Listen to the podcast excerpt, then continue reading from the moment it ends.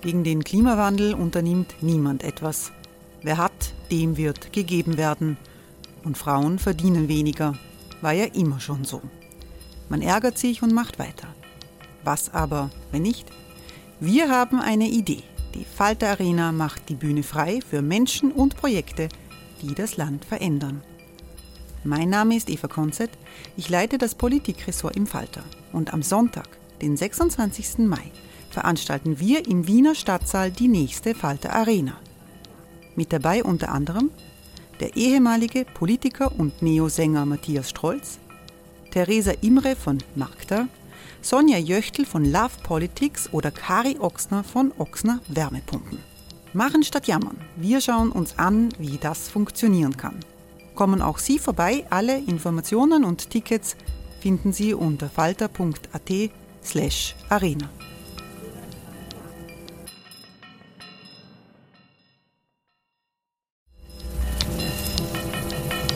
Falter-Podcasts werden durch Werbung unterstützt.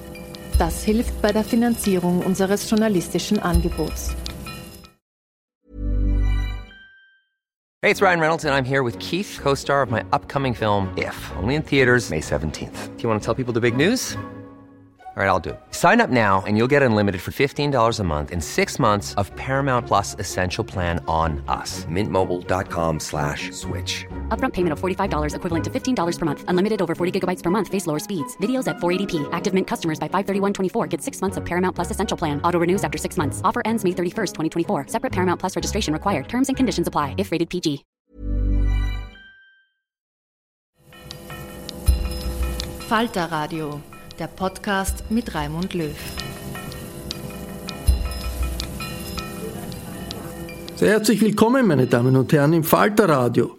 Über das Reden und über das Leben, das ist der Titel dieser Sendung. Der Journalist und Historiker Peter Huemer hat mit der Sendung Club 2 im ORF einst eine mediale Revolution ausgelöst. Ohne thematische Begrenzung und zeitlich offen hat der Club 2 im deutschen Sprachraum Furore gemacht. Rudi Dutschke und Nina Hagen, Dani Cohn-Bendit und der Künstler Josef Beuys waren unter anderem Gäste.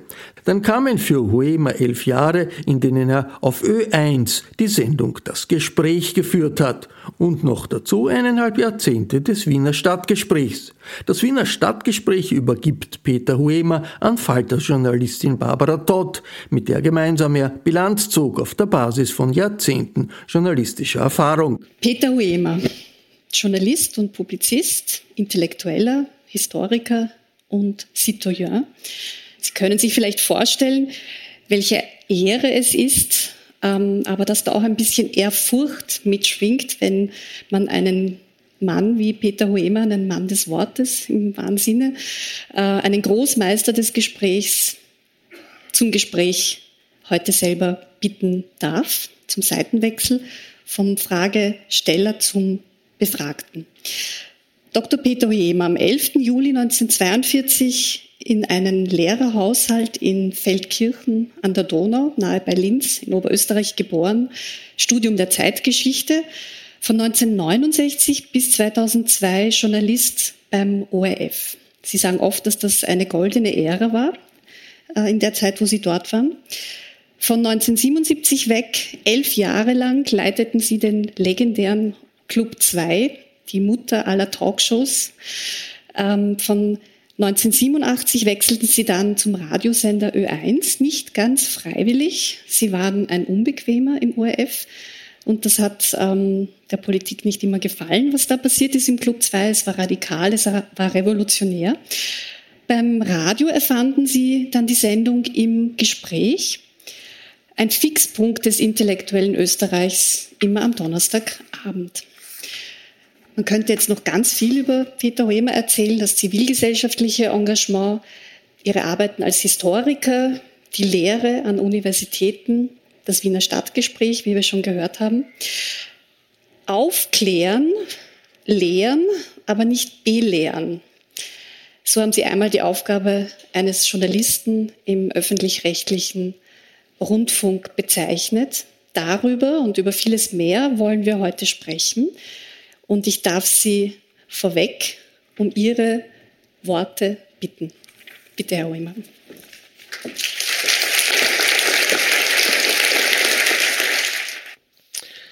Danke vielmals für die Begrüßung. Einen schönen guten Abend. Wie Sie vielleicht in der Einladung gelesen haben, wird es heute Abend unter anderem um das Reden gehen. Wir werden über das Reden reden und das Reden, äh, wie Sie wahrscheinlich auch wissen, hat keinen besonders guten Ruf. Äh, reden ist Silber, Schweigen ist Gold, heißt es bekanntlich. Und die Römer haben das auch schon gewusst. Si tacuisses philosophus mansisses, wenn du den Mund gehalten hättest, dann wärest du ein Weiser geblieben. Und Jesus meint, wenn reden, dann nur das Allernötigste. Eure Rede aber sei ja, ja, nein, nein. Was darüber ist, das ist vom Übel, sagt Jesus, der bekanntlich selber besonders viel geredet hat. Äh, aber diskutieren, davon hält Jesus nicht so viel und seine Kirche hat sich durch viele Jahrhunderte auch daran gehalten. Dort gab es sogar durch Jahrhunderte ein Leseverbot für die Gläubigen. Hochinteressant ist in diesem Zusammenhang der großartige Jesuit Friedrich von Spee, der in seiner Cautio Criminalis 1631 das Foltern von Frauen verurteilt hat, wenn diese der Hexerei bezichtigt worden sind. Ich zitiere, wenn vor dem Gericht der Ewigkeit Rechenschaft über jedes müßige Wort abgelegt werden muss, wie steht's dann mit der Verantwortung für das vergossene Menschenblut? Ende des Zitats. Noch einmal, Friedrich von Spees Kampf für die gefolterten Frauen ist grandios, aber sein theologisches Argument ist eher finster. Rechenschaft für jedes müßige Wort. Wenn wir einmal dran sind, dann schaut es nicht besonders gut aus.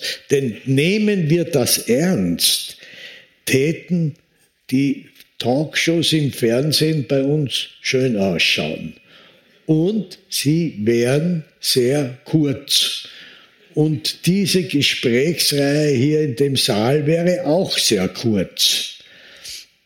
Äh, und jene Politiker, die uns im Fernsehen mit ihren vorgefertigten Nullaussagen in einer wirklich empörenden Weise die Zeit stehlen, die werden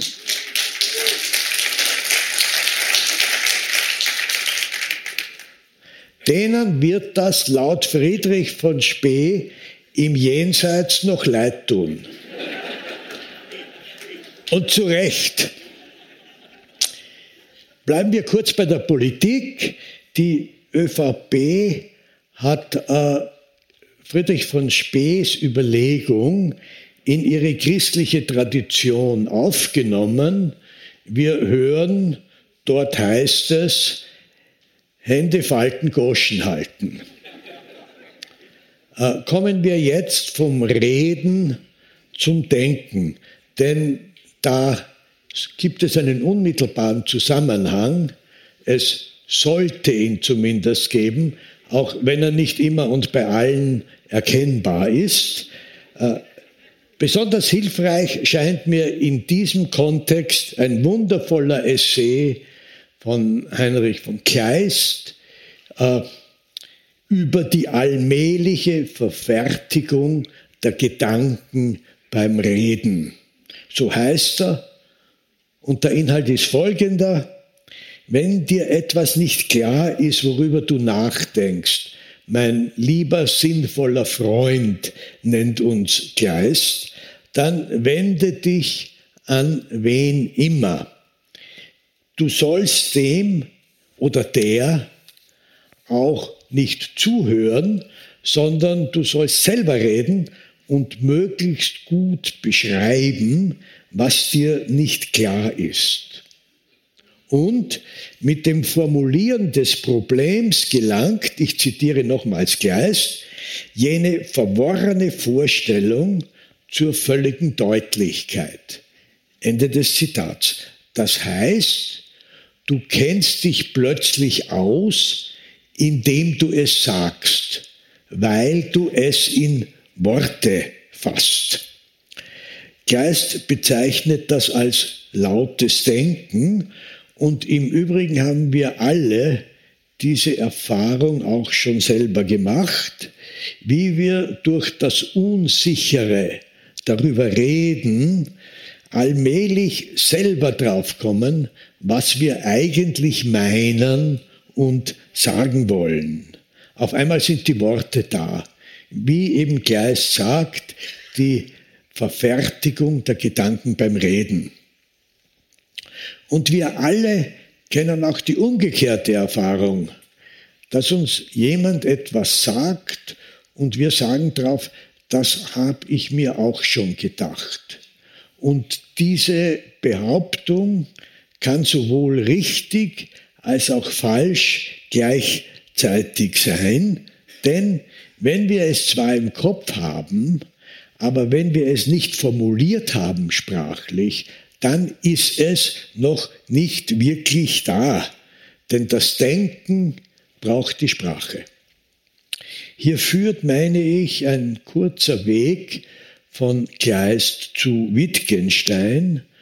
Unsere Grenzen des Denkens und des Redens hat Wittgenstein in einer geradezu gnadenlosen Weise beschrieben in seinem Vorwort zum Traktatus.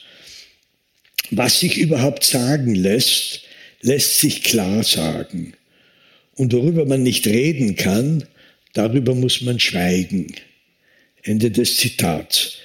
Dieser letzte Satz kommt bekanntlich dann wieder am Schluss des Buches als siebter Hauptsatz und damit als Resümee des Traktatus. Ich sagte schon, Wittgenstein ist unerbittlich, wenn er uns aufträgt zu schweigen, äh, wenn wir es nicht klar sagen können. Aber wie vorhin gesagt, dagegen hilft uns Kleist, der empfiehlt, wenn wir unsicher sind, einfach drauf losreden und hoffen, dass wir im Zuge des Redens selber draufkommen, was wir eigentlich sagen wollen. Gleichzeitig haben wir jedoch eine Erfahrung gemacht, die zwar nicht neu ist, die sich aber im Zuge der Corona-Krise deutlich verschärft hat, nämlich, dass wir Menschen begegnen, die hundertprozentig wissen, was richtig und falsch ist, weil sie nämlich den Durchblick haben. Äh, ich selber äh, muss gestehen, dass ich diesbezüglich keine Erfahrung habe, weil in meinem näheren Bekanntenkreis niemand den Durchblick hat. Aber äh, es wurde mir mitgeteilt, eine Verwandte von mir, die hat ihn. Und äh, die Frage war, ob ich mit, mit, ihr rede. Und mir wurde dann gesagt, das ist sinnlos. Und dann habe ich es bleiben lassen. Dazu noch ein Hinweis. Der Begriff Fake News stammt bekanntlich von einem notorischen und geradezu pathologischen Lügner. Und wer immer diesen Begriff Fake News verwendet, sollte sich zumindest dessen bewusst sein. Denn mit Fake News kann sogar das Offensichtliche bestrich, bestritten werden. Daher würde ich empfehlen, Hände weg von diesem Wort. Themenwechsel zu etwas Erfreulichem. Vor 16 Jahren, im März 2006, hat das Wiener Stadtgespräch begonnen, äh, initiiert von der Arbeiterkammer Wien und vom Falter, wie Sie schon gehört haben. Äh, genau genommen war es so und hat so begonnen, dass der Arbeiterkammerdirektor Werner Muhm mich zu einem Gespräch eingeladen hat, weil er eine Idee hatte. Und wir haben dann über diese Idee diskutiert und als nächstes kam dann der Falter dazu. Unser erster Gast war Jean Ziegler und dieser Saal war voll. Und damit hatten wir nicht gerechnet. Aber das Wiener Stadtgespräch war seit seinem Beginn ohne jede Anlaufzeit ein Erfolg beim Publikum. Das hat sich, äh, wie Herr Direktor Klein gesagt hat, später noch gesteigert, aber es hat mit der ersten Sendung, mit der ersten Sendung, sage ich, weil im Fernsehen war, äh, es hat mit der ersten Ausgabe des Gesprächs bereits funktioniert. Wie gesagt, wir hatten damit nicht gerechnet. Unsere nächsten Gäste nach Jean Ziegler waren äh, Sloterdijk und Marlene Strerowitz. Das heißt, wir haben die Latte, was unsere Gäste betrifft, von Haus aus hochgelegt. Und ich meine, das war auch richtig so und es hat sich bewährt. Insgesamt hatten wir bis jetzt 58 Stadtgespräche, davon habe 49 ich moderiert und das ist jetzt mein 50. demnach und jetzt bin ich selber der Gast.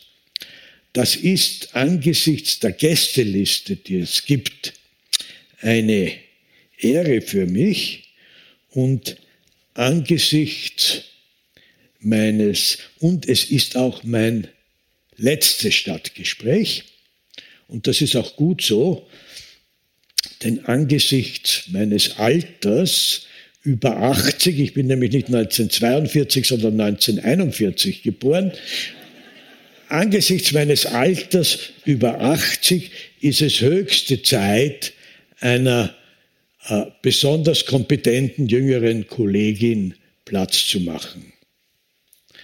Äh, dazu kommt, ich bin in meinem Alter nicht der Einzige, dem es schwer fällt, sich in dieser digitalen Welt wirklich zurechtzufinden.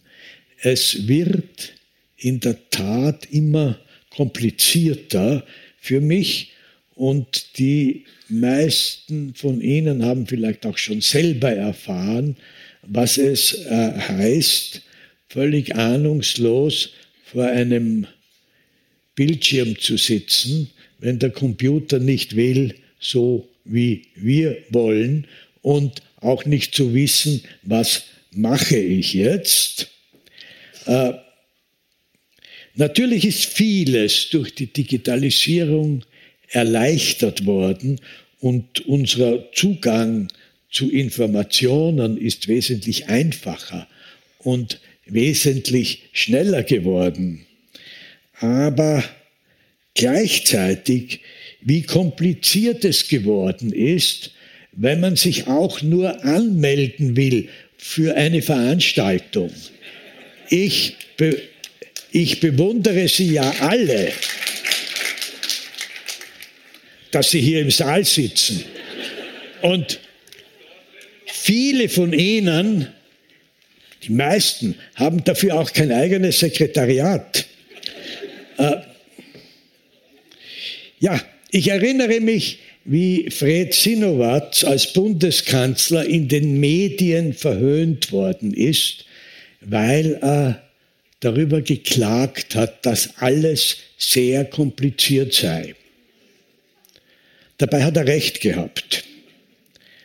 Aber das ist fast 40 Jahre her Und seither ist die Welt, gerade auch für meine Generation, um so vieles komplizierter geworden, dass ich manchmal, wenn ich besonders ratlos bin, an die letzten Worte von Hamlet denke, der Rest ist Schweigen. Zum Schluss, vor kurzem gab es eine, im ORF war eine, eine, die Sendung Kreuz und Quer und in diesem Kreuz und Quer sind zwei Theologen aufgetreten. Und der eine hat gesagt, Gott wohnt im Land des Schweigens. Und der andere hat gesagt, Reden ist die Brücke zwischen den Menschen. Sie können sich's aussuchen.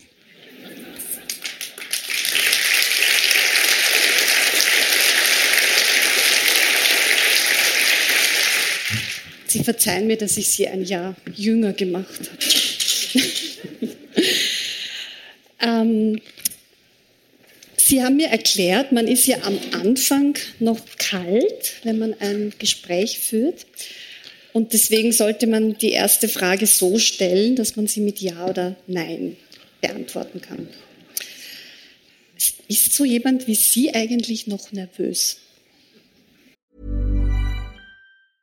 Many of us have those stubborn pounds that seem impossible to lose, no matter how good we eat or how hard we work out. My solution is PlushCare. PlushCare is a leading telehealth provider with doctors who are there for you day and night to partner with you in your weight loss journey. They can prescribe FDA-approved weight loss medications like Wagovi and Zepbound for those who qualify.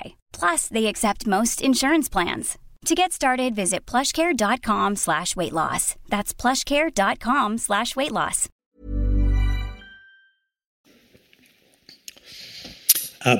Hier in diesem Saal war es immer so, jetzt sind Sie ja dran, das zu machen, wenn ich da unten gestanden bin und mein Sprücherlauf gesagt habe, äh, wer das jetzt ist und warum und so, das war eine Minute lang oder nicht länger.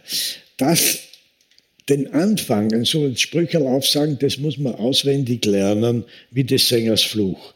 Da soll man nicht stottern und, und das, soll, das soll einfach glatt drunter gehen. Und wenn das erledigt war und wenn ich dann auch noch die erste Frage ge gestellt habe und das auch zusammengebracht habe, dann war es eigentlich wurscht. Weil dann ist man im Gespräch drinnen und dann wird's oder wird's nicht, dann kann man auch stottern und sich einmal verreden und etwas zurücknehmen. Nur dieser Anfang, der ist formalisiert und der sollte auch formalisiert gelingen.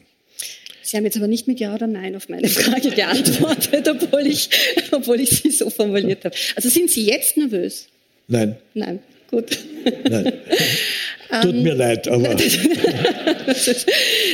Frage hat ja auch nicht darauf abgezielt, dass Sie es jetzt werden, sondern ich wollte nur ein bisschen warm werden mit Ihnen. Ähm, jetzt in der, in der Vorankündigung sind quasi schon so drei Säulen in Ihrem Leben angesprochen worden. Mhm. Ähm, der Journalist und Publizist, äh, der Historiker und der Citoyen.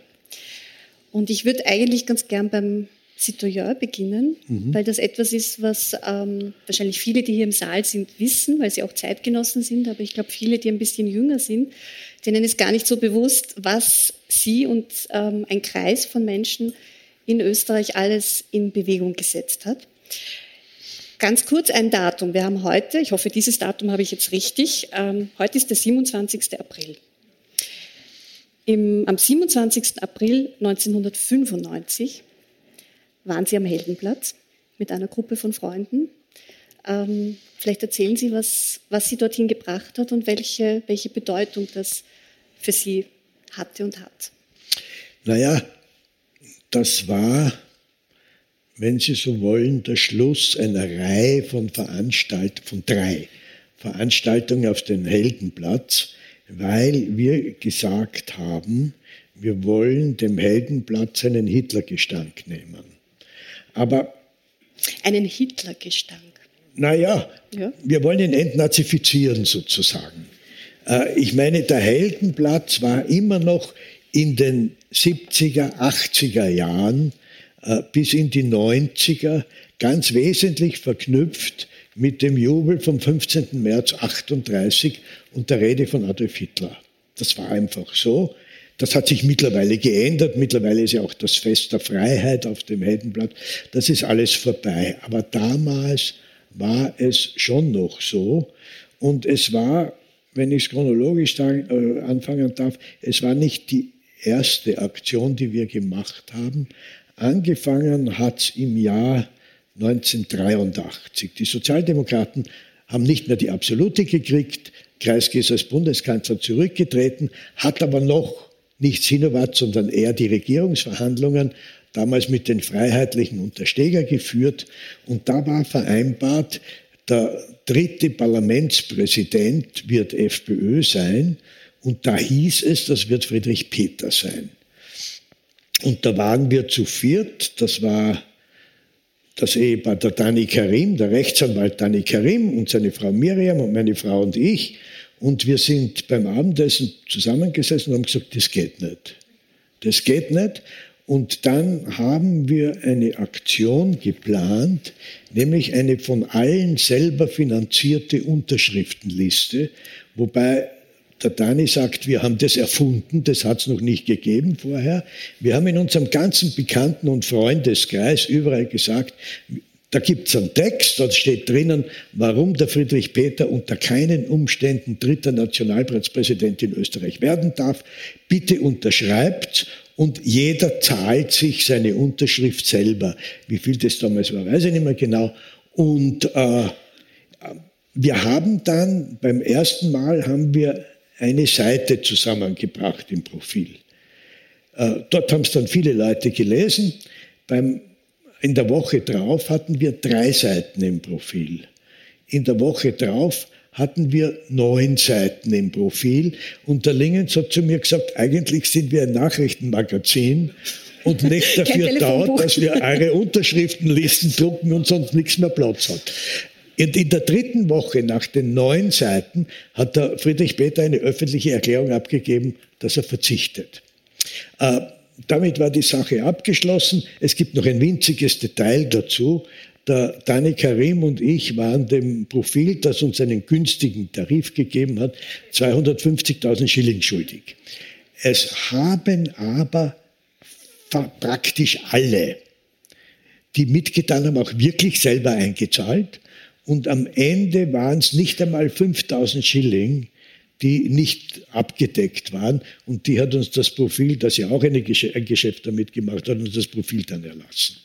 Das war die erste Geschichte. Und die zweite Geschichte war dann in der Waldheimzeit die Mahnwache auf dem Stephansplatz vor dem O5-Zeichen, wo wir gesagt haben, das war eben in der, in der Waldheimzeit, dass 1945 nicht der Zusammenbruch war, sondern die Befreiung.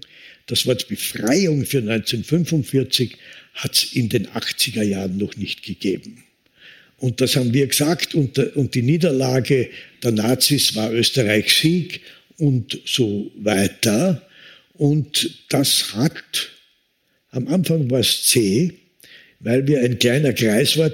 Wir haben gesagt, Funktionieren kann das nur, wenn Tag und Nacht immer zwei Leute vor dem O5 stehen.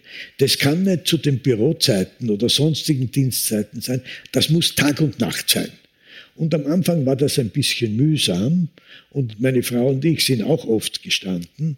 Und äh, dann ist es aber immer besser und besser geworden und war dann ein Riesenerfolg. Und, und dann waren viele Leute, die wirklich süchtig waren. Da sind die Nazis gekommen und da sind die Widerstandskämpfer gekommen. Da waren Leute, die schon eingespielt äh, aufeinander waren. Ich kenne sie, die dann wild, der Stephansplatz war voll, die dann wild miteinander gestritten haben. Und dann kamen die drei Geschichten am Helden, am Heldenplatz. Das erste war, das hieß Konzert für Österreich. Das war in der Zeit, als der Aufstieg von Haider unaufhaltsam schien. Es war 1992. Der Aufstieg von Haider schien unaufhaltsam und äh, da waren viele Künstler, die aufgetreten sind, gesungen haben und so weiter. Da, da, das zweite, die Mannwache, haben wir auch noch mit dem Dani Karim gemeinsam gemacht. Und beim dritten Mal war dann auch schon der Heller dabei. Und, äh, und wir hatten, das war äh, wichtig, wir hatten den Eli Wiesel als Festredner. Und der hat zuerst gezögert und dann haben wir ihm gesagt, er darf auf dem Balkon stehen, auf dem der Hitler gestanden ist. Das hat ihn überzeugt. Und das war schlicht und einfach als Angebot zu heftig. Und dann ist er gekommen und hat, äh, ja, und hat gesprochen bei diesem Konzert für Österreich und wir haben uns gefürchtet und dann waren es doch aber zwischen 30 und 40.000 Leute, die gekommen sind. Und das nächste war dann, dass bei uns in der Wohnung SOS Mitmensch gegründet worden ist. Und aus SOS Mitmensch ist dann logisch das Lichtermeer entstanden. Und da war es dann tatsächlich eine Viertelmillion, die auf dem Heldenplatz gewesen ist. Das war Jänner 1993. Und das letzte Fest, das wir dann gemacht haben, war zu 50 Jahre Zweite Republik. Das war im Februar, im, im April, 27. April 95. Das haben wir dann schon gemeinsam mit dem Fernsehen gemacht. Da waren nicht mehr wir die Organisatoren, sondern das Fernsehen hat, die Kathi Zechner war Intendantin, das Fernsehen hat das live übertragen und das war ein Fest, äh, ja, ein Fest der Befreiung tatsächlich 50 Jahre Zweite Republik. Und eine winzige Geschichte will ich erzählen. Äh, das war, glaube ich, da hat es geregnet. Wir hatten einen wundervollen Regisseur, der unglaublich dramatische Bilder vom Publikum gemacht hat, das im Regen steht. Und da war der Kardinal König dabei.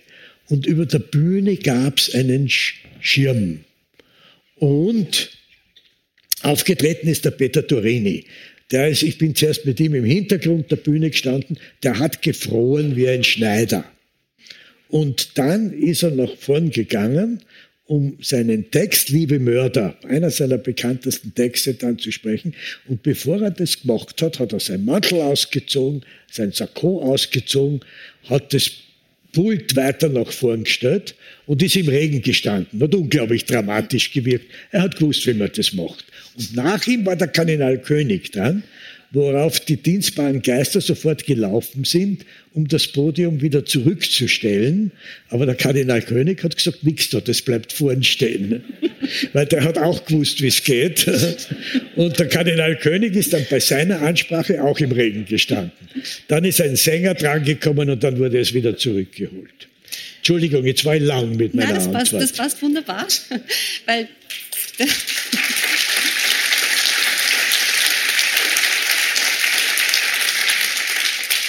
weil das ist ja auch ein Stück Zeitgeschichte, das Sie uns jetzt erzählt haben. Ähm, und die Frage, die, die sich mir stellt, ähm, wie jemand wie Sie, der in einem Lehrerhaushalt in Oberösterreich aufgewachsen ist, Ihre Eltern waren schon widerständig, ähm, aber trotzdem eigentlich in einem ziemlich konservativen, traditionellen Umfeld, wie jemand wie Sie 20, 25, 30 Jahre später in Wien quasi in einer Keimzelle von Menschen ähm, unterwegs ist, die so etwas wie ein anderes Österreich, den Entwurf eines anderen Österreichs in den 60er, 70er Jahren auf den Weg gebracht haben. Also wie passiert es, dass jemand aus, aus Oberösterreich, aus einem kleinen Ort nach Wien kommt und dann ähm, ja, ein Teil Gut. quasi der sind, Dissidenz sind wird Sie zu dem Zeitpunkt. Sind Sie Wienerin? Nein. Aha, na sehen Sie es. Ich bin auch aus ah, Nein, ich sage Ihnen, ich habe Sie deswegen gefragt, weil wir sind einmal in einer Runde, ein Dutzend Leute oder vielleicht waren es ein bisschen mehr beisammengesessen und haben darüber geredet, dass dieses Wien vollständig vertrocknet wäre, wenn nicht ständig der Nachwuchs aus der Provinz käme, der diese Stadt... Doch, bitte der diese Stadt am Leben hält. Und so haben wir halt geredet. Und dann habe ich gefragt, sagt mal, wer von euch ist denn eigentlich geborener Wiener? Und der Robert Menasse war der Einzige, der schüchtern aufgezeigt hat und gesagt hat, ich. War sich ein bisschen geniert dann auch? Ah, nein, hat er sich nicht, aber, aber alle anderen waren sogenannte Gescherte, die, so wie ich, zum Studium nach Wien gekommen sind und dann hier geblieben sind, obwohl Wien, als ich 1959 begonnen habe, schon ein bisschen öd war. Das interessanteste Theater, wo die französischen Absurden gespielt worden sind, war am Lichtenwert draußen. Da hat man den, den Ionesco gesehen und den Adamov und was immer. Und es gab äh, drei große Innovationen, erste Hälfte der 60er Jahre in Wien. Das eine war die österreichische Literaturgesellschaft, die gegründet worden ist. Das zweite war das Museum des 20. Jahrhunderts, das 20er Haus. Und das dritte war das österreichische Filmmuseum. Das waren die drei Institutionen, um, um mit Gottfried Benn zu, zu, Benn zu sprechen, davon zehrten wir. Weil Wien war schon noch nicht so besonders ziemlich, attraktiv. Ziemlich verstaubt.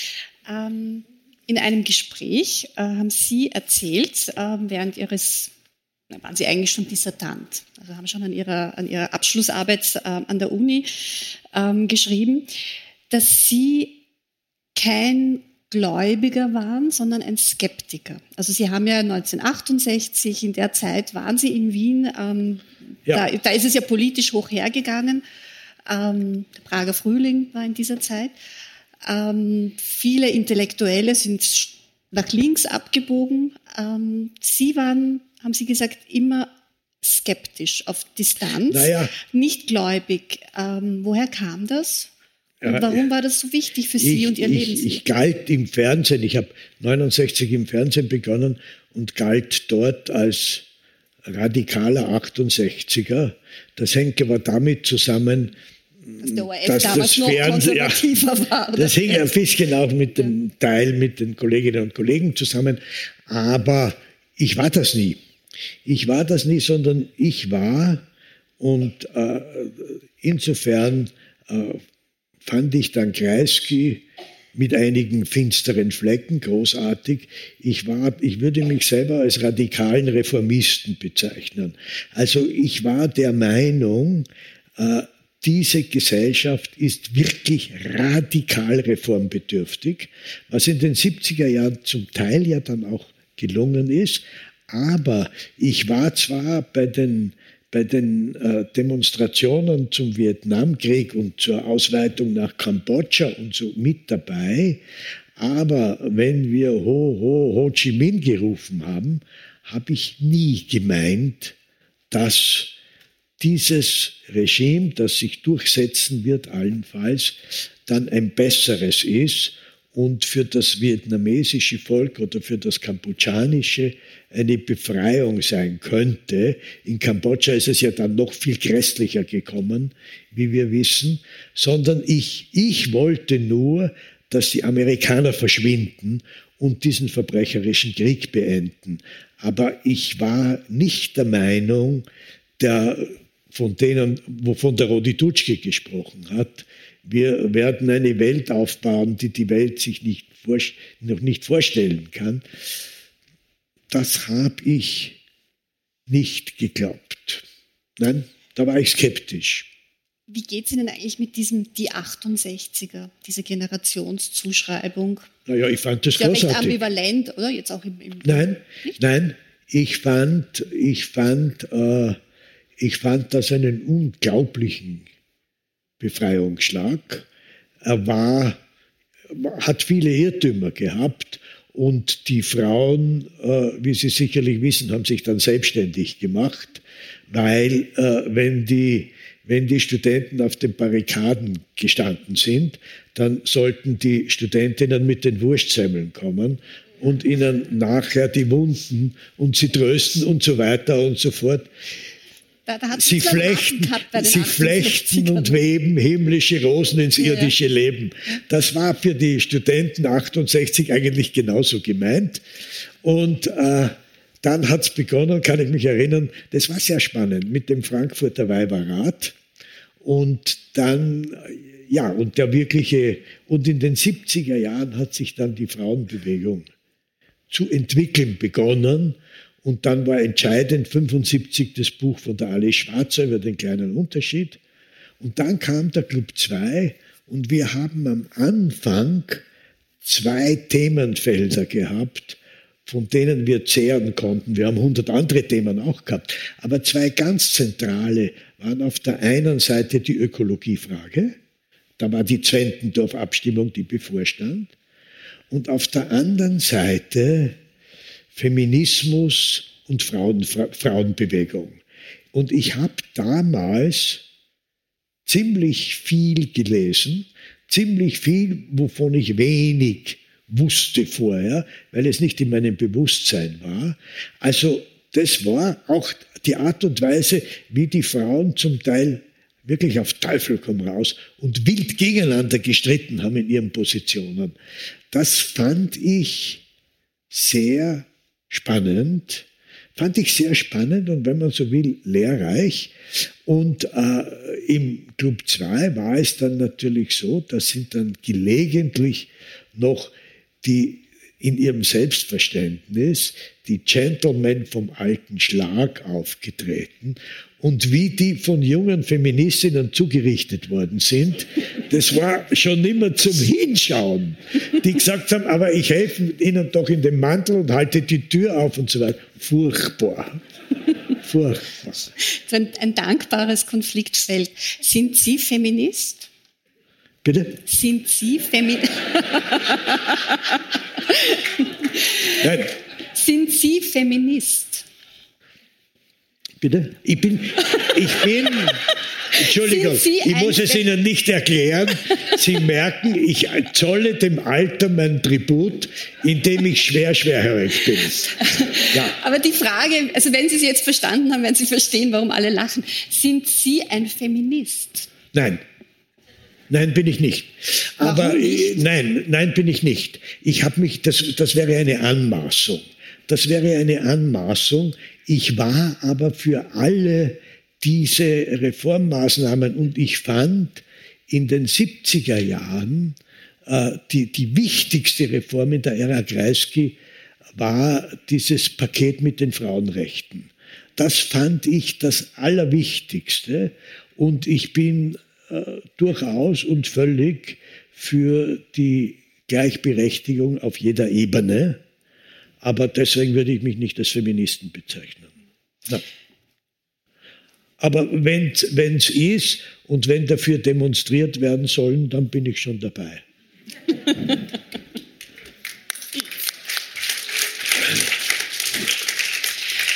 Um vielleicht nochmal zurückzukommen zum, zum Heldenblatt, beziehungsweise ähm, zu all den Initiativen, die davor stattgefunden haben, wo Sie ein Teil waren, dieses andere Österreich. Haben Sie eine Vorstellung, wo wir heute stünden, wenn es das damals nicht gegeben hätte? Das ist, nein, ich habe mir die Frage anders gestellt. Äh, warum wo wir uns so abgestrudelt haben, stehen wir da, wo wir heute stehen. Äh,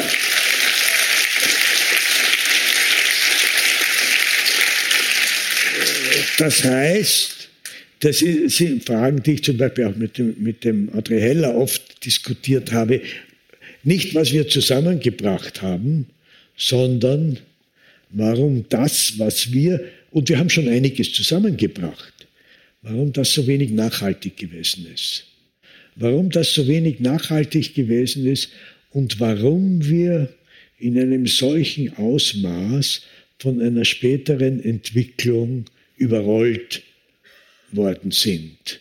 Das heißt, äh, angesichts dessen, und ich, wenn ich jetzt auf das große Ganze schaue, dann muss, muss ich natürlich an erster Stelle äh, über die drohende Klimakatastrophe sprechen. Und gerade in dem Zusammenhang hat unsere Generation, die unglaublich von der Natur profitiert hat, äh, letztlich viel zu wenig zusammengebracht. Ich meine, es hat die Grünen In Österreich seit Mitte der 80er Jahre gibt es sie im Parlament, aber das ist eine, eine kleine, solide, gelegentlich zerstrittene intellektuelle Partie, aber von Sie sprechen von den Grünen jetzt ja, auch noch? Okay. Von besonderer Bedeutung sind sie nicht. Und äh, äh, ja, es ist im Entscheidenden ist so viel dann letztlich, wenn ich von heute zurückschaue, nicht gelungen. Es ist, es ist einiges erledigt. Also das, wo wir, wo wir uns wirklich abgestudelt haben, nämlich die Frage dieser nationalsozialistischen Überreste und äh, dessen, was im österreichischen Bewusstsein zutiefst verankert gewesen ist, das hätten wir, das haben wir als Historiker ab Ende der 60er Jahre kapiert und gewusst und geschrieben und ich habe im Fernsehen, Dokumentationen und im Club 2. Letztlich hätte das alles nicht so viel genützt, wenn, uns, wenn nicht der Kurt Waldheim gekommen wäre und uns geholfen hätte. Und durch Waldheim war es dann möglich, wobei man korrekterweise sagen muss, via Waldheim ist dieser Bewusstseinswandel ja auch von außen gekommen. Das waren die ausländischen, die wichtigen ausländischen Medien, die New York Times und Le Monde und der Observer und was immer, der Guardian, was immer, die äh, auf Österreich zurückgewirkt haben. Und insofern ist diese Frage mit, mit dem unschuldigen Österreich und so wie und allem, was damit zusammenhängt, das kann man im Großen und Ganzen als erledigt betrachten. Und ich kann mich erinnern, das war Ende der 80er Jahre. Und da flatterte eine, eine Buchanzeige auf meinen Tisch über den Nationalsozialismus im Pitztal. Und da habe ich mir dann gedacht, jetzt sind wir dann ziemlich durch. Und ja, also das ist erledigt. Aber also Vergangenheitspolitik kann man quasi abhaken, ja, das ist erledigt.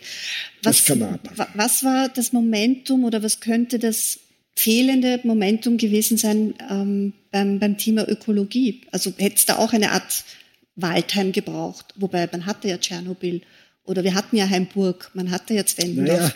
Es waren ja große Ereignisse, ja. die, die mobilisiert haben, abgeschreckt äh, haben. Ja, aber Waldheim war in Österreich eine Erschütterung und wurde für der, im Land doch von sehr, sehr vielen, weil plötzlich das Ausland so böse auf uns war, als Katastrophe betrachtet.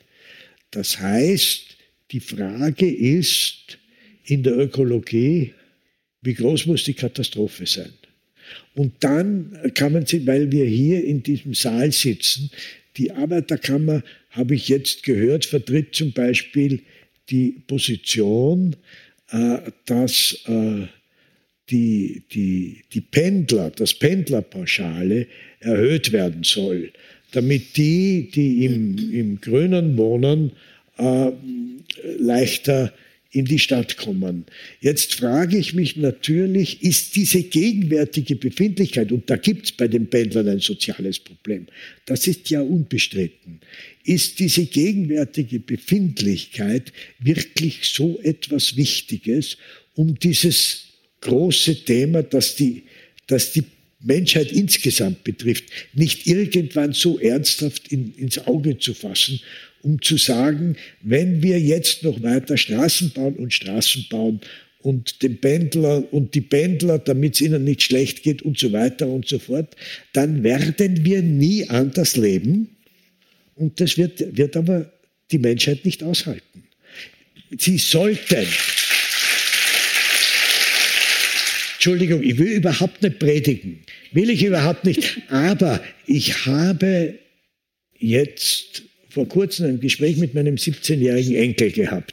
Und ich würde allen Politikern äh, raten, reden Sie mit Ihrem 17-jährigen Enkel. Enkel. Und der hatte ein so finsteres Bild, was seine Zukunft betrifft. Und er hat es nicht als Vorwurf mir gegenüber äh, formuliert, ihr habt uns das alles in einer Gew eingebrockt. Ihr habt uns das alles eingebrockt auf die Art und Weise, wie ihr gelebt habt. Und mag sein, die einen haben sich bemüht dagegen, die anderen haben das überhaupt als selbstverständlich hingenommen. Aber wenn man mit intelligenten 17-Jährigen redet, und das sollte durch die Bank in der Politik passieren, dann kriegen die von denen eine Perspektive ihres eigenen Lebens vermittelt. Und dann werden die, Stra die Fragen, ob man Noahstraßen baut und Noahstraßen baut, und all diese Fragen möglicherweise doch nicht mehr so wichtig, wie sie heute diskutiert werden. Vielleicht sprechen wir noch ein Thema an, das quasi damals sie auch bewegt hat. Also wir haben die Vergangenheitspolitik, da gab es ja. quasi Erfolg, können wir abhaken. Äh, Ökologie, schwierig, haben wir jetzt ausgeführt. Ähm, SOS Mitmensch, die ganze Bewegung gegen die FPÖ damals auch, gegen die rechtspopulistische FPÖ. Wenn wir uns das heute anschauen, also wir hatten das Lichtermeer 1993, ähm, dann kam die Wende, ähm, Regierung, die FPÖ war wenige Jahre später Teil, ähm, Teil einer Regierung, äh, ist es seitdem immer wieder mal gewesen. Ähm, das Autoritäre, das Rechtspopulistische, das nicht nur in Österreich, aber auch hier doch relativ stark verankert ist. Ähm, was, wo, wo, ist da der Waldheim oder was fehlt, um vielleicht hier einen, ähm, einen Bruch zu bringen? Oder gibt es das gar nicht? Ist das nicht möglich? Ich komme zum Anfang zurück, äh, wie SOS Mitmensch entstanden ist. Das war eine. Das war in Ihrer Wohnung. Ja, hat in unserer Wohnung stattgefunden und es war überfüllt. 20, 25, 30 Leute äh, haben sich dann in einem größeren Wohnzimmer gedrängt und es war ein Regierungsmitglied dabei. Welches? Das war der Rudi Scholten, den hat der Franitzky geschickt, weil er wissen wollte, das war ihm unheimlich. Äh, dann, ist, dann ist ihm aber äh, der Rudi Scholten unheimlich geworden, ob sich der nicht da einwickeln lässt. Und plötzlich stand dann der damalige Verkehrsminister Klima unangemeldet vor unserer Tür. Meine Frau hat ihm aufgemacht, der Klima hat glaubt, sie ist das Dienstmädel, ist an ihr vorbei herein, ist dann einen Abend da gesessen und hat nichts gesagt und scheint dem Franitzky gesagt zu haben, die sind irgendwie harmlos oder sowas. Jedenfalls ist er nicht mehr gekommen und es war von Haus aus klar, es geht nicht nur um die FPÖ. Da hat sich schon abgezeichnet, dieses Volksbegehren. Aber das ist dann erst gekommen und dann wurde das Lichtermeer geplant. Es geht nicht nur um die Politik der FPÖ und den Jörg Haider, sondern es geht auch um die Regierungspolitik und es geht um die SPÖ. Das war für uns von Haus aus schon klar. Es geht uns, uns interessiert eigentlich mehr die Getriebenheit der SPÖ in dem Zusammenhang und da gab es die wildesten Auseinandersetzungen deswegen. Und ich kann mich erinnern, der Heller ist, ein, ist eisern auf der Seite vom Scholten gestanden und hat immer wieder, wenn irgendwelche Forderungen gekommen sind, äh, die schwer akzeptabel waren, das kann man dem Rudi nicht zumuten. Und ich kann mich erinnern, neben mir ist der, neben, neben mir ist der Schüller gesessen, der Caritas Schüller. Der war immer am Explodieren, der ist ja ein jähzorniger Mensch, der hat das nicht ausgehalten, was man der Sozialdemokratie alles nicht zumuten kann. Aber es hat sich letztlich, was das Lichtermeer betrifft, das, wenn man so will, sozialdemokratische Konzept durchgesetzt, wollen wir ein sozusagen kleines, reines Fest machen oder wollen wir ein Wumm-Fest machen? Und wenn man ein Wumm-Fest macht, dann muss man Kompromisse eingehen. Und äh, mit diesen Kompromissen ist es dann auch dieses größte Fest geworden. Und nachher, das scheint mir in dem Fall wichtig, knapp darauf habe ich mit dem Prälaten Schüller äh, mich getroffen und habe dem Schüller gesagt, ich glaube, jetzt wird sich die Politik der Sozialdemokratie in dem Zusammenhang ändern. Und der Schüler hat mir gesagt, Sie sind naiv. Die Sozialdemokratie hat uns gebraucht, um die FPÖ und dieses Volksbegehren niederzubügeln. Und das ist gelungen. Aber an ihrer Politik wird sich nichts ändern. Und so war es dann auch. Das heißt, es war letztlich eine Politik, bei der Sozialdemokratie war es immer so eine Wiggelwoggel-Politik, bei der FPÖ war es eindeutig abstoßend. Und äh, ja, und dann sind sie halt in dieser besonderen Konstellation, weil Schüssel unbedingt Kanzler werden wollte, in die Regierung gekommen. Ja, und äh, es hat sich das alles, die Sprache, hat sich im Laufe der Zeit immer mehr, das, was wir als hässlich und abstoßend empfunden haben, normalisiert. Es war so. Und es, ja. Sie merken meine Ratlosigkeit. Ja, Sie merken meine auch, weil was soll man denn da noch fragen? Sie haben dazu eigentlich ähm, jetzt einen, einen, einen treffenden Satz gesagt, nämlich es hat sich ganz viel normalisiert, was eigentlich nicht, äh, was nicht normal sein sollte. Ja. Ähm, machen wir hier vielleicht einen kurzen Schnitt. Und jetzt würde ich gerne den, den Historiker, also wir haben jetzt sehr viel den Zeitzeugen Hoemer gehört, ähm, jetzt würde ich gerne den Historiker Hoemer ähm, fragen zu, zu einem Thema, an dem man, glaube ich, heutzutage nicht vorbeigehen kann, äh, nämlich den Angriffskrieg äh, Putins gegen die Ukraine. Vielleicht nochmal zurückkommend auf den Skeptiker und den Gläubiger, also die Art und Weise, wie man als auch öffentlich-rechtlicher Journalist mit solchen großen Themen umgeht. Ähm, wie wie geht es Ihnen in der Berichterstattung über diesen Krieg? Wie geht es Ihnen mit, äh, mit den Meinungen, die jetzt dazu ausgetauscht werden? Ich, ich, ich sage vielleicht kurz, wie es mir geht. Ich habe das Gefühl, dass es sehr viele Gewissheiten gibt, ähm, dass es sehr schwarz-weiß ist zum Teil, dass wir viele Diskursmuster, die wir aus der Corona-Zeit mitgenommen haben, jetzt auch auf diesen Krieg anwenden und dass wir uns ähm, fast ein bisschen verkeilen äh, und es immer schwieriger wird, über solche Themen mit Gelassenheit zu sprechen. Aber wie sehen, wie sehen Sie das? Wie geht es Ihnen ja. im, angesichts dieser großen Krise? Bleiben wir bei der Bleiben wir bei der Gelassenheit. Ich fand es mehr und mehr irritierend, diesen Umgang mit Künstlerinnen und Künstlern, die irgendwo bei Putin angestreift haben oder auch in, in einer näheren Beziehung gestanden sind. Ich fand die, ich fand die Persönlichkeit von Putin, ich habe das damals seit dem Zweiten Tschetschenienkrieg ganz am Anfang seiner Amtszeit verfolgt und die Art und Weise, wie er diesen Krieg hat führen lassen und wie er dann diese Kadyrov-Gangster äh, dort in Tschetschenien in der Macht installiert hat, ich fand den immer abstoßend. Also der hat sich nicht gewandelt oder so, der war immer abstoßend. Aber wenn die äh, Frau Netrebko sich in den Schatten von Putin irgendwann gestellt hat oder wenn sie blöderweise im Donbass sogar aufgetreten ist, dann würde ich sagen, es gibt jetzt noch viele andere Beispiele, dann würde ich sagen, das Ganze erinnert mich in dem Bereich an McCarthy allmählich. Guilt by Association. In irgendeiner Weise hat der oder die angestreift und daher sind sie nicht mehr akzeptabel. Das finde ich ausge den Umgang mit Künstlern, die irgendwie mit Russland in Verbindung sind, den finde ich hysterisch und unangemessen. Das ist das.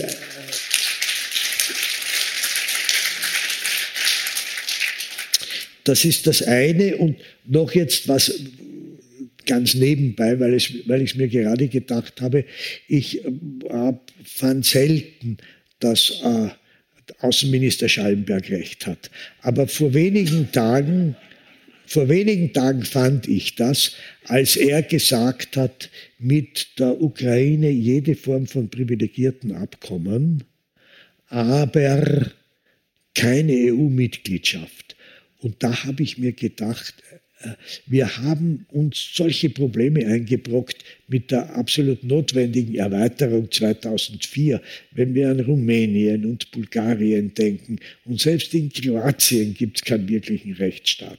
Und die Ukraine, die ein Staat ist, der gar keine rechtsstaatliche und demokratische, wirklich demokratische Struktur hat und dann einer der größten Staaten der EU wäre, wenn man das, wie die Frau von der Leyen jetzt gesagt hat, spontan, weil sie jetzt so unglaublich imponierend sind, in die EU nehme, das würde ich für einen ganz schweren politischen Fehler halten. Und um auf die Frage der Berichterstattung zu kommen, äh, ich weiß es nicht. Die, die dezidiert sind, äh, da bin ich deswegen skeptisch, weil ich glaube, für die Berichterstattung ist äh, die Ratlosigkeit, nicht was die Menschenrechte, die Verbrechen betrifft und das alles, wenn man das beweisen kann, das ist ganz wichtig. Aber kein Mensch kann sich vorstellen, wie dieser Krieg ausgehen kann und ausgehen soll. Und ich persönlich glaube, dass dieser Tag im Februar, als der Krieg begann, 24. In, das Datum habe ich. In die Geschichte eingehen wird. Bitte? Nein, ich, es war der 24. Februar. Ja, ja, dass der in, die, in, die, in das Kalendarium eingehen wird, und zwar vielleicht mehr als der 11. September, weil sich so viele Krisen übereinander schichten. Da ist die Klimakrise als Weltkatastrophe, die oder als Weltbedrohung auf jeden Fall kommt. Dann ist die Pandemie, die ja nicht weg ist und alle Experten sagen, im Herbst kommt sie wieder. Dann stehen wir vor einer Wirtschafts- und Energiekrise, deren Umfang wir noch nicht erahnen und vor allem für die ärmeren Länder auch vor einer Hungerkrise. Und dann stehen wir auch noch vor einem Krieg, dessen Ende sich niemand recht vorstellen kann. Und ich glaube, das ist eine Massierung, von der ich mir nicht vorstellen kann, wie das ohne große Verwerfungen gehen kann, ob dann danach zum Beispiel plötzlich das Klima aus irgendeinem Grund ins Zentrum wieder rückt und tatsächlich ernsthafte Maßnahmen getroffen werden. Ich weiß es nicht. Es, es gibt die ähm, sagen wir jetzt mal, paradoxe Hoffnung, dass ähm, dieser schreckliche Krieg vielleicht zu einem massiven Umdenken führt und ja. wir uns dadurch, um uns aus der Abhängigkeit ähm, von Russland zu lösen äh, und von dessen fossilen Energielieferungen, also dass das vielleicht sogar einen Schub in Richtung Ökologisierung bringen kann. Dass es nicht nur ums Gas von Russland geht, sondern dass insgesamt, was die die Umweltministerin hofft, dass dieses, dieses Zurückschrauben immer weiter der Abhängigkeit von fossiler Energie tatsächlich dann einen unglaublichen Innovationsschub bringt, was Energiefragen insgesamt betrifft. Ja, möglich. Hoffen. Diese vielen Krisen, ja. die sich da überlagern. Und dann gibt es dieses sogenannte neutrale Österreich. Haben wir da noch irgendeinen Auftrag? Mein Gott, ich, äh, ich fand es unnötig, in Österreich jetzt in irgendeiner Weise wieder die Neutralitätsfrage zu stellen, aus dem einfachen Grund, weil das zum österreichischen Glaubensbekenntnis gehört und ich nicht der Meinung bin, dass dieses Glaubensbekenntnis so falsch ist. Es gab ein österreichisches Glaubensbekenntnis, mit dem ich aufgewachsen bin, nicht in meinem Elternhaus, aber in der Gesellschaft. Und das hat gelautet, wir sind unschuldig und wir waren ein Opfer. Dieses Glaubensbekenntnis war hin und hin eine Lüge.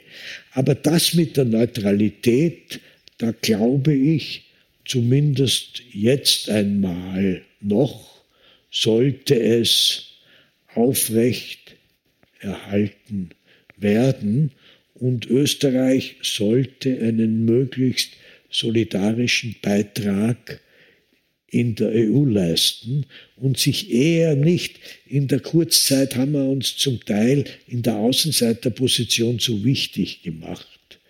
Und das finde ich nicht gut. Ich meine, so wichtig sind wir nicht. Und wenn, dann sollten wir es nur mit vernünftigen und wirklich sehr klugen Argumenten sein.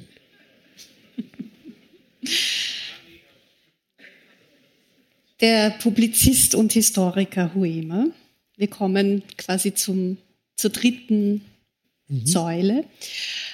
Ähm, in den 15 Jahren Wiener Stadtgespräch, da gab es ja, ich habe mir die Liste auch nochmal angeschaut, wer aller da war. Also da gab es ja keinen Denker, keine Denkerin, äh, keine intellektuelle Stimme von Gewicht, die nicht äh, hier gesessen ist, auf diesem, auf diesem Platz. Das heißt, Sie haben einen ähm, fantastischen Überblick über 15 Jahre äh, Intellektualität äh, in der Gesellschaft. Wie hat sich denn die Figur des Intellektuellen oder der Intellektuellen in diesen 15 Jahren verändert? Hat, hat sie sich verändert? Gab es da auch so gewisse vielleicht Moden? Was, was haben Sie aus der Zeit mitgenommen? Habe ich nie drüber nachgedacht. Und äh, wenn ich jetzt drüber nachzudenken anfange, anfange, dann sitzt man noch lang da. äh, ich, ich, ich kann die Frage nicht, ich meine, ich kann jetzt Schwurbeln anfangen, da fällt mir schon was ein. Nur, nur dann wird's länger. Dann also seriöserweise, nein, seriöserweise habe ich auf diese Frage keine Antwort auf Abruf. Natürlich ist im Lauf dieser Zeit die Ökologiefrage durchaus wichtiger geworden und äh, es stimmt wahrscheinlich, die Frage der Vergangenheitsbewältigung äh, unter Anführungszeichen des Umgangs mit der eigenen Vergangenheit, die hat eigentlich glaube ich, man müsste die Liste durchgehen, praktisch keine Rolle mehr gespielt seit 2006. Das war eine Frage, die mich als Studenten und als Bürger dieses Landes eine Zeit lang bis in die 90er, dann was ist eigentlich vorbei, sehr intensiv beschäftigt hat. Und die Fragen, die uns hier beschäftigt haben, in erster Linie sind die mit dem sogenannten Neoliberalismus zusammenhängen. Das ist auch klar, wenn die Arbeiterkammer ein wesentlicher Veranstalter ist. Äh, und da haben wir sehr spannende Leute gehabt über, über die Frage, wie, wie sich die Machtverhältnisse verschoben haben. Also die Entmachtung von Politik und die Ökonomie und deren sogenannte Vernunft absolut ins Zentrum gerückt ist und das Zerbröseln, teilweise Zerbröseln des Mittelstandes in dem Zusammenhang und was das wiederum demokratiepolitisch bedeutet, das waren Fragenkomplexe, die uns besonders interessiert haben. Und ich kann mich erinnern, das war recht am Anfang, nach, de, nach dem Zusammenbruch von Lehman Brothers sind ja, da gibt es dann leider im Journalismus äh, Kollegen, die sich überpurzeln mit Prognosen. Jetzt ist der Kapitalismus entlarvt und jetzt ist er erledigt und jetzt kommt und so weiter und so fort, weil jetzt hat das keine Chance mehr. Und das war natürlich alles Humbug. Es hat ganz wenige. Bei den Banken haben sich ein paar Regularien geändert. Und im Prinzip hat sich aber nicht so besonders viel geändert. Ähm, was die, die, also die, diese offene Spekulation hat sich zum Teil, glaube ich, auch etwas geändert. Aber wesentlich, wesentlich im, im Hier, in diesem Raum waren Fragen aus dem Dunstkreis Ökonomie, Gesellschaft Soziales. Es gab schon auch, natürlich war die Ali Schwarzer da, ist ja klar, es gab schon auch äh, durchaus andere äh, Bereiche, über die wir geredet haben. Also der Islam zum Beispiel, da war einmal der Hamid Abdel Samad da, äh, der ein unglaublich imponierend ist und über und der Sohn eines ägyptischen Mullahs ist und sich radikal vom Islam abgewandt hat, aber als wirklicher Insider. Das war zum Beispiel auch ein sehr spannendes Gespräch. Und wir haben uns auch mit Rechtsradikalismus befasst, durchaus, aber mit dem neuen Rechtsradikalismus, der nichts mehr, der irgendwo entfernt an die Nazis anknüpft, aber nichts mehr mit dieser Nazi-Frage zu tun hat ähm, weil Sie den Neoliberalismus, ähm, den hegemonialen Neoliberalismus angesprochen haben. Ähm, es gibt ja auch im Falter kaum einen Kommentar von, von Armin Thurnherr, wo nicht das Neoliberale als ähm, sehr prägend und quasi als, als zeitgeistig ja. ähm, beschrieben wird. Ähm, verändert sich da etwas zum Besseren im Sinne von, dass man vielleicht gerade auch durch die Pandemie ähm, Werte wie Solidarität wieder ent also, äh, entdeckt hat? Also ich bin ja ein Optimist und äh, das hängt wiederum mit meinem Geburtsjahr zusammen. Wer den Krieg gut überstanden hat als Kleinkind und dann auch noch den Hunger und das während der Nachkriegszeit, hat dann erlebt, dass es durch Jahrzehnte, dass es immer besser und besser wird. Und wer sein Leben nicht geschwänzt hat, der kriegt dann eine Art von Grundoptimismus und das Prinzip Hoffnung eingeimpft. Und das habe ich nach wie vor, das steckt in mir drinnen. Also ich bin nicht so pessimistisch, wie, glaube ich, viele junge Leute sind. Ich höre mir das nur an und nehme das sehr ernst. Ich persönlich hoffe zum Beispiel auch in unverdrossen dem Prinzip der Aufklärung hoffend und auch mit diesen völlig naiven Aspekten der Aufklärung, dass Menschen lernfähig sind und dass sich aus gemachten Fehlern und auch Katastrophen etwas ableiten lässt. Und das war ja bis zu einem gewissen Grad auch der Fall. Ich meine, die Menschheit hat aus dem Nationalsozialismus und aus dem Stalinismus was gelernt. Es ist ja nicht so, dass nichts gelernt wurde. Und insofern hoffe ich auch jetzt in dieser Situation, dass sowohl ökolog, ökologisch als auch ökonomisch, was die Dominanz dieses neoliberalen Prinzips betrifft, dass es eine gewisse Lernfähigkeit gibt. Das hoffe ich schon. Wir können über dieses Thema nicht sprechen, ohne nicht über die Bedeutung von öffentlich-rechtlichen Medieninstitutionen ja. zu sprechen. Ähm, gestern, vorgestern ist bekannt geworden, dass Elon Musk, ein, einer der reichsten Menschen der Welt, wenn nicht der reichste, den Nachrichtendienst Twitter übernehmen wird. Ähm, also quasi von der Börse gehen wird und Twitter privatisiert wird. Das gehört jetzt dann halt auch einem Superreichen.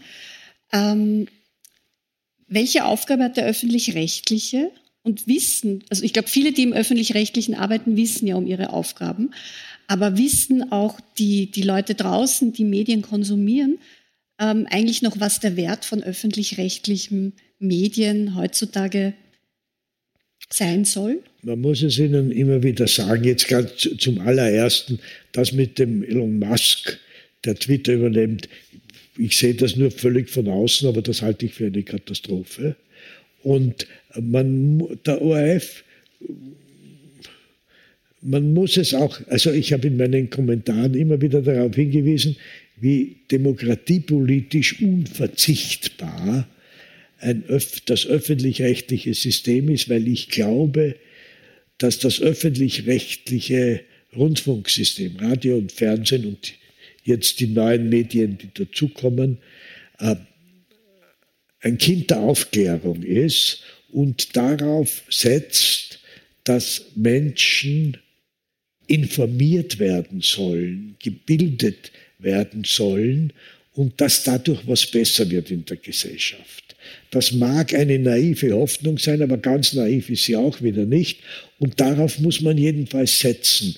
Und daneben natürlich ist es auch ganz wichtig, dass ein solches öffentlich-rechtliches System für ausreichend Unterhaltung sorgt. Das ist völlig klar. Und es gibt ein Grundprinzip, von dem ich meine, dass es das Allerwichtigste ist, nämlich du darfst dein Publikum nicht langweilen. Und das, das ist, das gilt für Zeitungen, das gilt für Rundfunk. Ich bin, ich halte nach wie vor meine Vorlesungen. Das ist in dem Fall Kulturgeschichte. Und auch da weiß ich, was nicht sein darf. Ich darf, ich muss die interessieren und ich darf sie nicht langweilen. Das ist eine, das heißt, das, was sozusagen als Belehrung in einer gewissen Weise kommt. Denn die, die, die, die das öffentlich-rechtliche System wirklich ernst nehmen, sind ja in ihrem Herzen alle irgendwo Oberlehrer. Aber das müssen sie strikt verbergen, dieses Oberlehrerhafte. Und sie dürfen es haben und sie sollen es haben, aber es muss verdeckt sein. Und ist Ihnen das immer gelungen, glauben Sie? Nein, aber man kann sich bemühen. Man kann sich bemühen und man, es gelingt oder es geht schief, aber man muss dieses Prinzip kennen. Und eine Erfahrung habe ich gemacht, die im Radio. Beim Club 2 war das ja anders. Das, ist ein, das war eine Runde gewesen. Das war in Wirklichkeit nie steuerbar, weil die Gruppendynamik nicht berechenbar ist. Aber bei Einzelgesprächen was ich dann sehr genossen habe im Radio, eben weil ich gewusst habe, ich bin allein verantwortlich, ob es gelingt oder nicht gelingt. Und äh, es gibt keinen Zufall in dem Zusammenhang, sondern es gibt nur meine Verantwortung. Das fand ich nach dem Club 2 als geradezu befreiend und sehr angenehm. Und eins habe ich auch gelernt, du darfst dein Publikum unter gar keinen Umständen unterschätzen dann ist es beleidigt, zu Recht, sondern du musst es eher überschätzen und äh, denen sagen, wenn sie sich ein Gespräch von mir anhören, dann geht es absolut äh, beim Bügeln oder was immer, aber es nutzt nichts, gleichzeitig müssen sie sich darauf konzentrieren. Sie können es nicht wie Musik konsumieren, wo man äh, auch neben einer Symphonie äh, daneben reden kann, obwohl man das nicht sollte. Äh, das heißt, wenn es um das Wort geht, dann höre ich entweder zu oder ich lasse es bleiben. Es als Geräusch und gleichzeitig, wie gesagt, das Publikum eher ein wenig überfordern kann Ihnen aus eigener Erfahrung sagen, ich schaffe es nicht zu bügeln und nebenbei ein gutes Gespräch zu hören. Also da geht das Bügeln schief.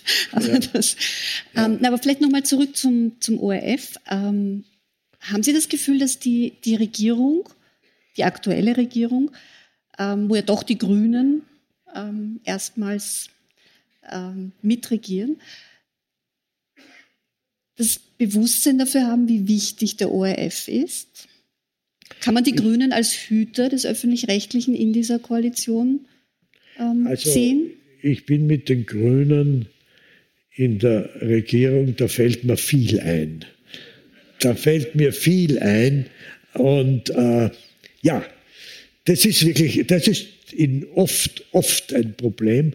Nur gerade in der Rundfunkfrage, da haben sie durchgesetzt, dass zwei hoffentlich kompetente Personalbesetzungen, das kann ich nicht beurteilen, vielleicht kann man es auch noch gar nicht sagen, äh, erfolgt sind. Das waren aber keine grünen äh, äh, Gefolgsleute im, im, im engeren Sinn.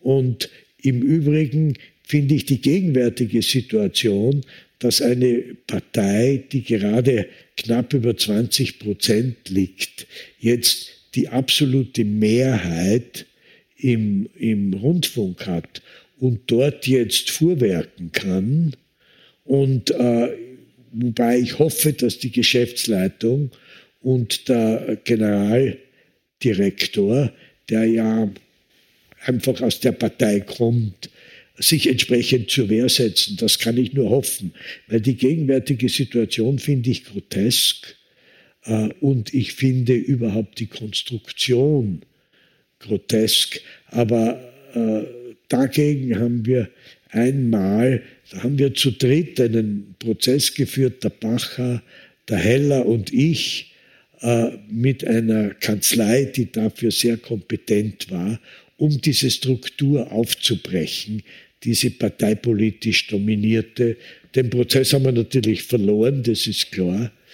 Aber äh, es ist, die, die Konstruktion des ORF ist in dieser Hinsicht, was seine, un, seine Abhängigkeit betrifft, äh, nicht günstig, sagen wir so. Das ist nicht günstig äh, und es gibt ganz bestimmt Modelle, die besser wären als äh, die österreichische Lösung.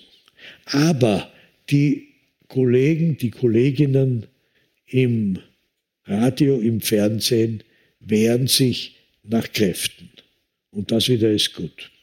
Was ist denn gefährlicher für einen Journalisten, die, die Schere im Kopf oder die Eitelkeit? Beides ist gefährlich. Beide, be, beides ist gefährlich. Die Eitelkeit ist erstens notwendig. Ich glaube, ein Journalist, der, der nicht eitel ist, das ist nichts. Ich glaube, man braucht schon ein gewisses Maß, sich wichtig zu machen, tue ich ja auch, sich wichtig zu machen, sonst wird das nichts bei einem Journalisten. Gleichzeitig muss man höllisch aufpassen, was die Eitelkeit betrifft, weil man ist mit diesem sich wichtig machen auch immer an der Kippe zur Lächerlichkeit. Und gleich, und dasselbe gilt für die Schere im Kopf. Die Schere im Kopf ist gelegentlich unvermeidlich. Das wissen Sie so gut wie ich. Ich hätte äh, den äh, Club 2 nicht elf Jahre lang leiten können, wenn ich nicht auch gewusst hätte, wo Grenzen sind, die nicht überschritten werden sollten. Gelegentlich haben wir es doch gemacht, dann haben wir wieder zu stark nachgegeben, das war auch ein Hin und, Her, Hin und Herschwanken. Aber irgend so etwas. Jetzt muss ich nachfragen, Entschuldigung, was für eine Grenze wären das gewesen? Bitte? Was für eine Grenze wäre denn das gewesen, die Sie nicht überschritten haben? Äh, wir mussten davon ausgehen, wie die Regierungskonstellation ist, wie alt diese Machtfaktoren sind.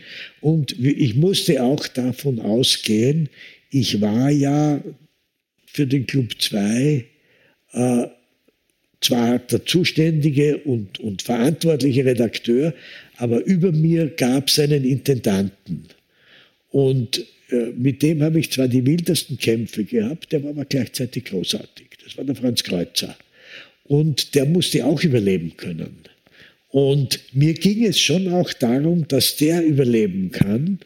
Und, es, äh, und der Kreuzer hat unglaublich viel akzeptiert, wo er gewusst hat, da gibt es wieder jetzt Bresel, da gibt es arge Schwierigkeiten und gelegentlich, wir haben sozusagen so eine Art von, äh, von stillen Deal gehabt, wenn einer von uns gesagt hat, das ist mir ganz besonders wichtig und irgendwie war es für den anderen zumutbar, dann hat das gegolten. Dieses Prinzip durfte aber nicht missbraucht werden, natürlich.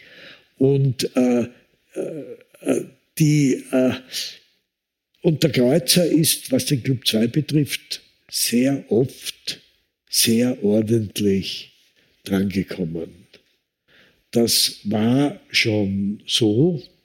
Und wenn ich Ihnen jetzt sagen sollte, ich, ich, kann, ich kann Ihre Frage nicht konkret beantworten, was Fragen, was wir damals uns, das ist jetzt 40 Jahre her, ja, 40 Jahre her, 82 zum Beispiel.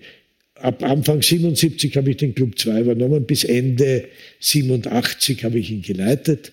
Äh, was damals die Fragen waren, wo wir gesagt haben, das ist nicht zumutbar.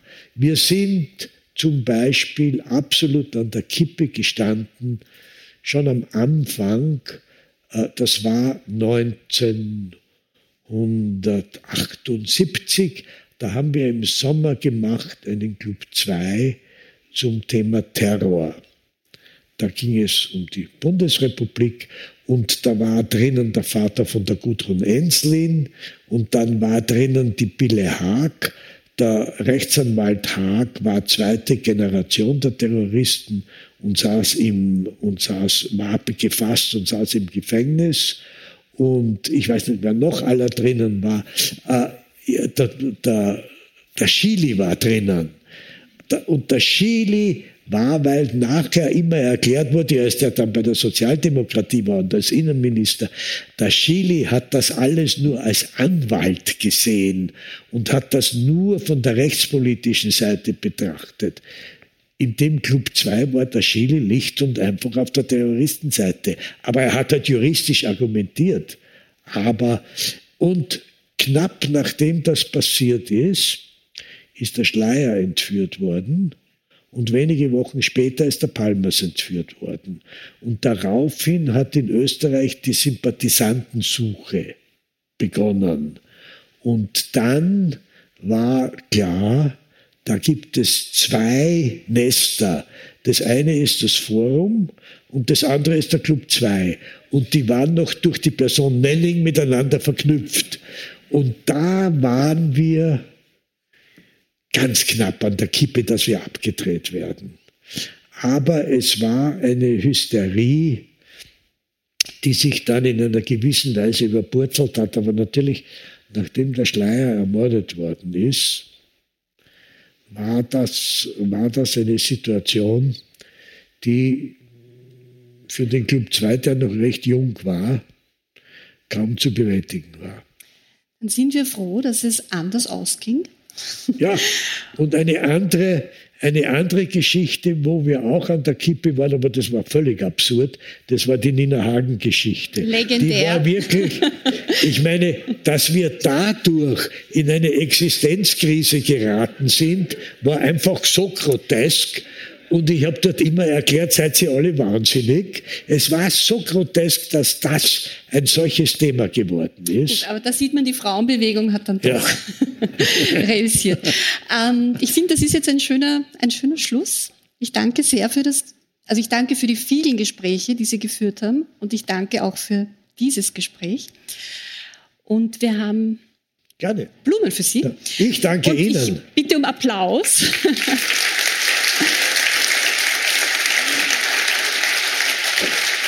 Sie hörten Peter Wehmer und Barbara Todt bei einem Wiener Stadtgespräch vom 27. April 2022. Bei der Arbeiterkammer, die die Wiener Stadtgespräche gemeinsam mit dem Falter organisiert, bedanke ich mich sehr herzlich für die Zusammenarbeit. Ich verabschiede mich von allen, die uns auf UKW zuhören.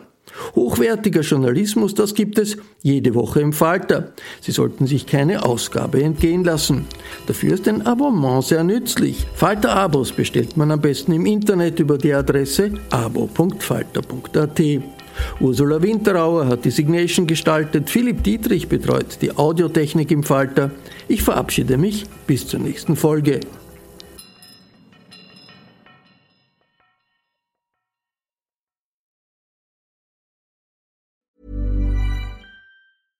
Ever catch yourself eating the same flavorless dinner three days in a row? Dreaming of something better? Well, HelloFresh is your guilt-free dream come true, baby. It's me, Kiki Palmer. Let's wake up those taste buds with hot, juicy pecan-crusted chicken or garlic butter shrimp scampi. Mm. Hello Fresh. Stop dreaming of all the delicious possibilities and dig in at HelloFresh.com. Let's get this dinner party started. Even when we're on a budget, we still deserve nice things. Quince is a place to scoop up stunning high-end goods for 50 to 80% less than similar brands. They have buttery soft cashmere sweaters starting at $50, luxurious Italian leather bags, and so much more. Plus, Quince only works with factories that use safe, ethical, and responsible manufacturing. Get the high-end goods you'll love without the high price tag with Quince. Go to quince.com/style for free shipping and 365-day returns.